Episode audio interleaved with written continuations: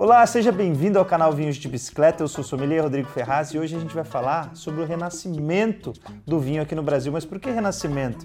Você vai entender. Eu falei que hoje a gente vai falar sobre o renascimento do vinho no Brasil. Só que para saber de renascimento, a gente tem que conhecer a história né, por trás do vinho brasileiro. Eu tenho certeza que eu vou contar hoje uma série de fatos aí que provavelmente você não conhecia e são muito legais de você ficar sabendo sobre como nasceu a vitivinicultura aqui no nosso país. E olha que ela é antiga, viu? É lógico. Os índios não plantavam uva para vinificar, na verdade não tinha uva por aqui e os índios nem sabiam disso. Então, essa cultura acabou chegando no país com os portugueses. Isso é fato. Né? E olha que foi logo depois do Pedro Álvares Cabral pisar por aqui. Ele pisou aqui em 1500 só que não, é, não foi a expedição dele que começou a colonização, né? Vieram outras expedições depois para justamente assentar pessoas aqui, assentar moradores aqui, trazendo a cultura portuguesa para cá. Uma dessas expedições, que na verdade é a primeira grande expedição colonizadora que veio para o nosso país aconteceu em 1532. Lógico, são 30 anos, mas poxa, pensando naquele período, é até que pouco tempo, né? E com ela vieram já as mudas de vitis vinífera, olha só que legal, da espécie europeia de uva. Então, quando a gente fala dos primeiros, das primeiras vinhas plantadas aqui no país, não eram de uvas americanas, eram de uvas da espécie vitis vinífera, que são as uvas que hoje a gente conhece aí fazendo vinho fino. É, Malbec, Cabernet Sauvignon, Merlot, é, enfim, essas outras que a gente conhece. Eu não sei quais eram exatamente as espécies que foram trazidas para cá. Não estou falando para você que foi Malbec, Cabernet. Aí a pessoa já está falando, pô, então a gente podia estar tá na frente da Argentina na produção de Malbec. Não, eu não sei porque ninguém sabe ao certo quais foram essas variedades. O que se sabe é que eram sim variedades da espécie vitis vinifera, ou seja, uvas de origem europeia e não americana, tá? E aí nessa expedição que veio o famosíssimo Brás Cubas, né, que hoje é até nome de universidade aí, de faculdade, o Brás Cubas ele tentou, num primeiro momento, cultivar essas vinhas de vitis vinifera ali onde hoje é a cidade de São Vicente, ali do ladinho de Santos, litoral paulista aqui, né, sul do litoral paulista. Não deu certo por N motivos, né? Clima de São Vicente, desde 1532, não é propício para se plantar uva da espécie vitivinífera. Muito quente, chove muito, não tem amplitude térmica, muito úmido, muito abafado, ou seja, nada a ver com as regiões que hoje a gente conhece aí de, de cultivo de vitivinífera, né? Agora, não deu certo cultivar ali na região de São Vicente. Você acha que o Brás Cubas desistiu? Não, desistiu não. Foi tentar cultivar as videiras em outro lugar. E aí, com a ajuda dos povos originários aqui da terra, ou seja, os indígenas, porque os portugueses não conheciam tão bem assim essas terras. Então, com a ajuda dos, dos indígenas, eles subiram o Planalto Piratininga e chegaram ali no que hoje é a região do bairro do Tatuapé, zona leste da cidade de São Paulo. E lá sim eles conseguiram cultivar ah, os vinhedos da espécie vitis vinífera. Então quem mora aí, quem assiste o vídeo e mora hoje na região do Tatuapé, saiba que a, a sua região é muito importante para o cenário vitivinícola brasileiro. Acredita-se né, que essa seja a primeira área onde se conseguiu uh, cultivar a espécie vitivinífera aqui no nosso país. Isso segundo uma fonte que a gente usou, que é o livro A Presença do Vinho no Brasil, do Carlos Cabral, e ele diz que essa é a, região original. Existem outras fontes que dizem que uh, existiam outros vinhedos lá no Nordeste, em feitorias francesas, que eram também vinhedos de espécies das uvas europeias, mas não é nada confirmado ainda, então a gente acabou seguindo aqui a fonte do Carlos Cabral, que é justamente dizendo que o vinhedo original, o primeiro pelo menos, que deu certo, deu certo, lá em 1532, foi esse vinhedo plantado ali é, na região onde hoje é o Tatuapé, em São Paulo. E olha que legal, a gente conseguiu um trecho aqui de um livro lá do ano de 1587, onde ele já citava o cultivo de vinhedos e, e a produção de vinhos. Confere aí comigo para você ver, olha que legal esse trecho. E os moradores da vila de São Paulo têm já muitas vinhas e há homens nela que colhem já duas pipas de vinho por ano. E por causa das plantas serem muito verdes e para não se avinagrar, lhe dão uma fervura no fogo. Esse trecho é do Tratado Descritivo do Brasil por Gabriel S. de Souza, de 1587. É aí que mora o perigo. é por isso que não vingou a espécie vitis vinífera aqui no Brasil. Começa o problema aí. Como a gente sabe, aqui no estado de São Paulo, que hoje a gente até fez uma, uma mágica aí, né, uma técnica para driblar esse problema, né, que aí nasceu o terroir de inverno, mas a gente sabe que aqui, na região sudeste do país, a gente tem problemas de chuvas muito intensas e muito frequentes durante o verão, que é justamente a época de maturação da uva. Né? E a uva ela dá uma vez só no ano. É lógico, existem exceções, mas no que se conhece por comum é a uva tem uma safra por ano, então ela dá uma vez por ano. E aí, aqui em São Paulo, na época do verão, como chovia demais, o produtor não podia, até hoje, né? ainda existe esse problema, ele não pode esperar muito tempo para colher, porque o que, que acontece? Com excesso de chuva na época da colheita, que o fruto já está ali formado, esse excesso de água vai diluir os açúcares, os nutrientes daquele fruto, ou seja, vão fazer um fruto de pior qualidade e ainda tem ataque de fungo, né? Possível ataque de fungo. Então o produtor tem que colher antes. Só que quando ele colhe antes, a uva está verde. Quando a uva está verde, ela está com aquele tanino bem agressivo, bem adstringente, lembrando banana verde, e os nutrientes daquele fruto não estão totalmente formados. Então não é um fruto de boa qualidade que vai gerar uma complexidade de aromas e sabores. Muito pelo contrário, vai ser um fruto simples, fazendo um vinho ruim.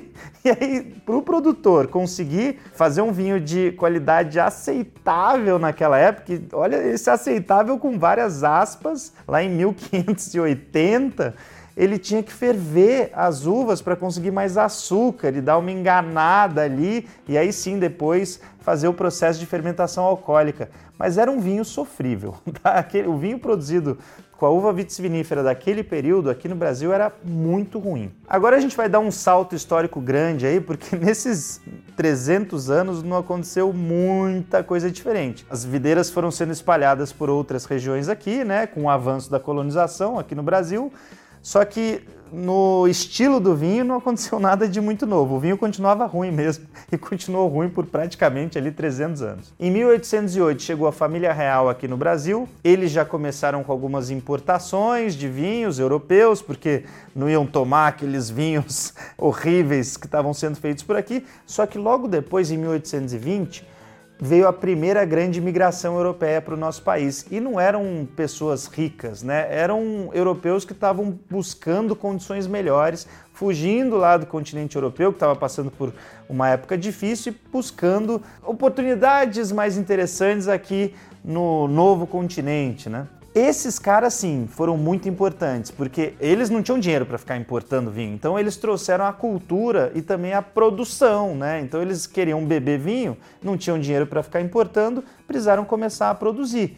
Eles se depararam aqui com as espécies que eles já conheciam, né? As espécies europeias, né? Foram cultivando essas espécies por aqui só que aí logo depois, que eu falei que é 1820, né? Logo depois, 10 anos depois, começaram a chegar as primeiras mudas de uvas americanas por aqui. De uvas híbridas, uvas americanas. E essas uvas, sim, eram mais resistentes às, às variações climáticas, à umidade, às pestes, aos fungos. E aí os vinhos ficavam um pouquinho melhores, né?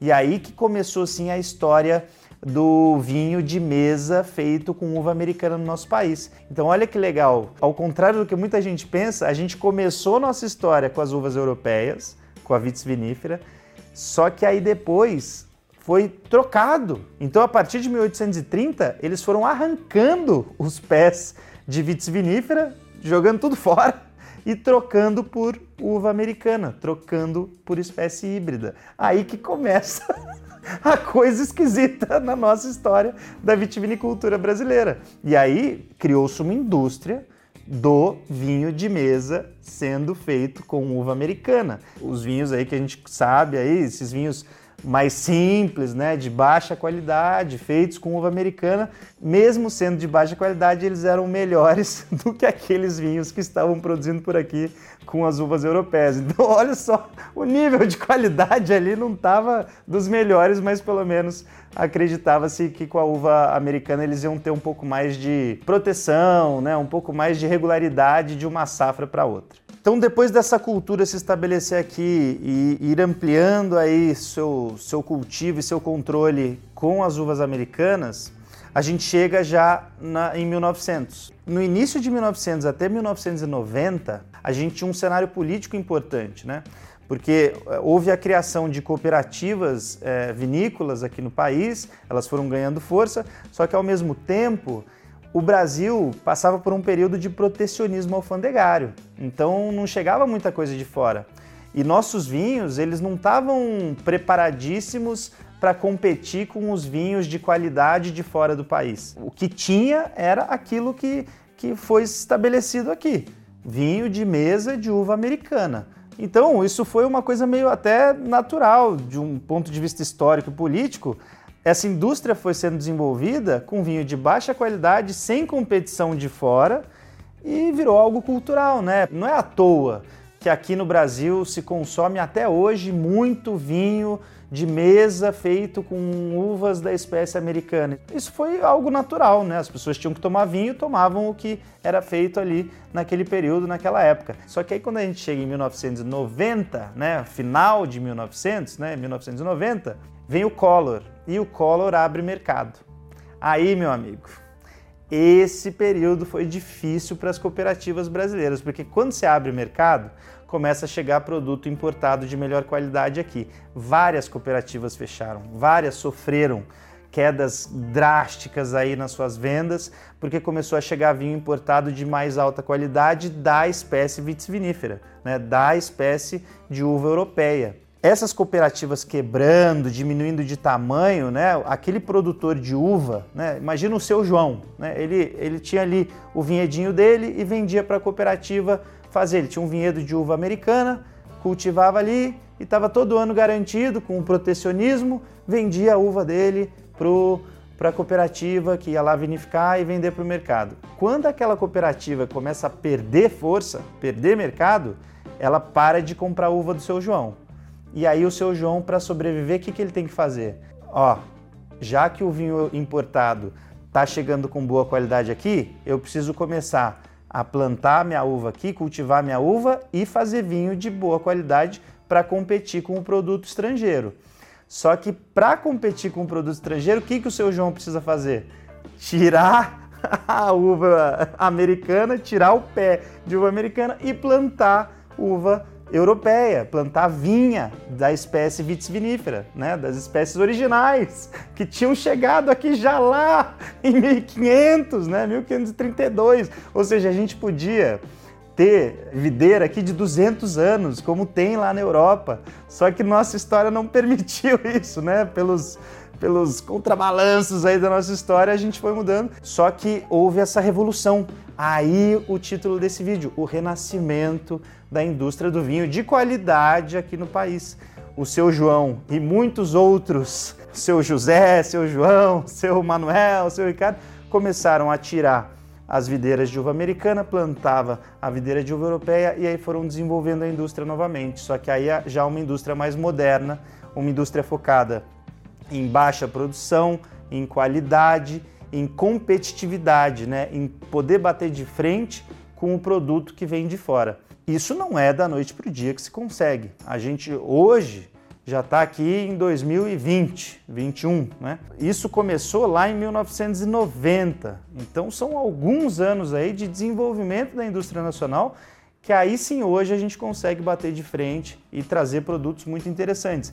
Naquela época se plantava basicamente uva francesa porque era o que vendia na época. Então eles estavam mais desesperados em produzir algo que fosse facilmente relevante para o mercado, que fosse aderido facilmente no mercado. Então, pô, vamos plantar Merlot, Cabernet Sauvignon, Cabernet Franc, Chardonnay, né? essas uvas que já eram mais aceitas pela demanda ali, né, do mercado consumidor de vinho.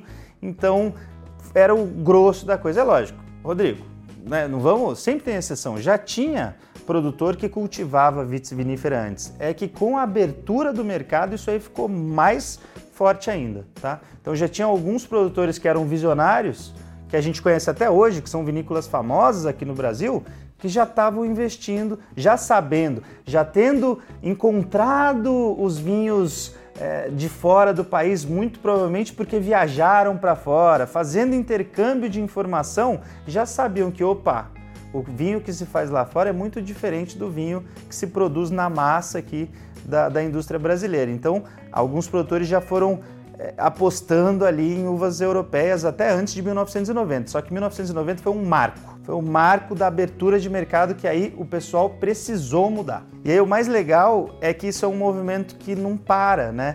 Porque aí esses produtores que sofreram com tudo isso, com essa abertura de mercado, sofreram no, num sentido que eles sofreram comercialmente, mas foi um impacto muito positivo para a indústria, né? Porque foi a época do renascimento, né? Da reinvenção da indústria do vinho no Brasil com a espécie vitis vinífera.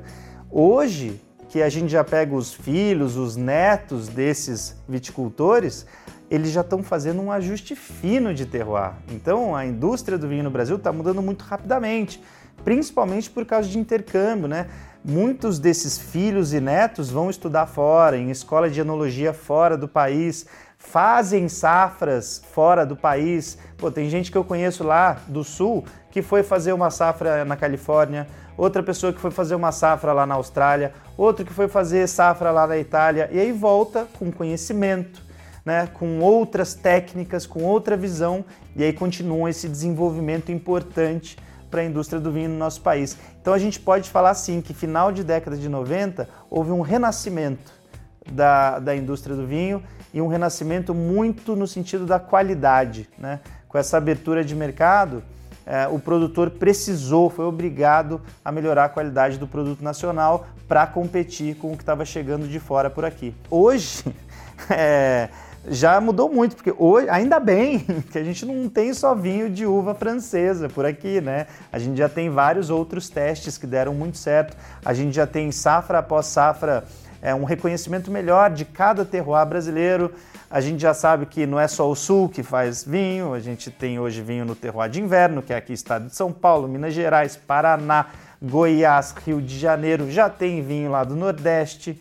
Então, o Brasil, em pouco tempo, porque para o mundo do vinho isso é pouco tempo, né? a gente está falando de ali, sei lá, três décadas, quatro décadas, é pouco tempo quando a gente pega a história mundial do vinho. Mas para o Brasil, foi um avanço assim estratosférico, sabe? Foi um negócio que a gente, a gente que acompanhou, que trabalha nesse mercado, a gente viu que foi um, um, um desenvolvimento muito é, fora da curva e olha que legal, para você provar, a gente está num mês muito festivo aqui na Vinhos de Bicicleta, que é o mês de agosto, é o meu aniversário, é o aniversário da Vinhos de Bicicleta. A gente está lançando uma série de, de ações aí, novidades, né? Tem clube novo, né? Seleção nova no clube. A gente fez live já é, de comemoração, eu com o Diego, os cursos online, todos com 50% de desconto. E um desses cursos, se você quiser fazer, é o curso de vinhos do Brasil, que é um curso muito legal. É, quem fez esse curso sempre elogiou muito, assim, a gente recebe um feedback muito legal dos alunos que fizeram esse curso. Quem já fez aí, está assistindo aqui a gente, por favor, deixa nos comentários, porque é sempre importante aí o teu feedback.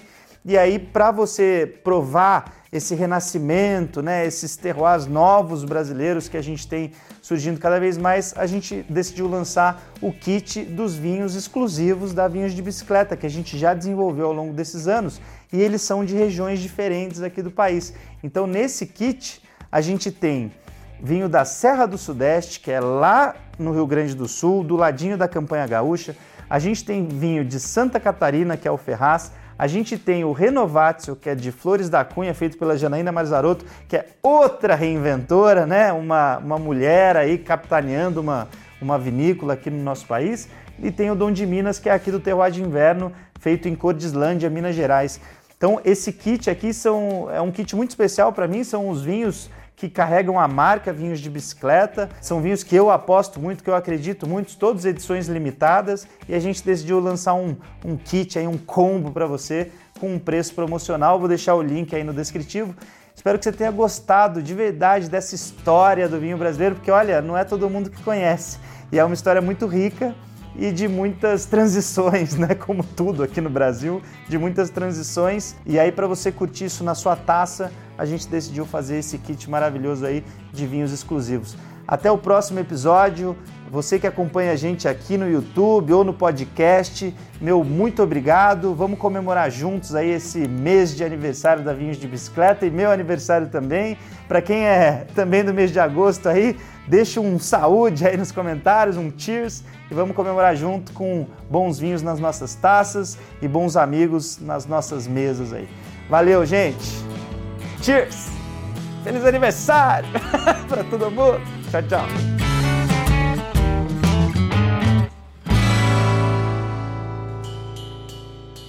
Esse aqui qual será do kit? Qual será? Não falei. Não vou falar.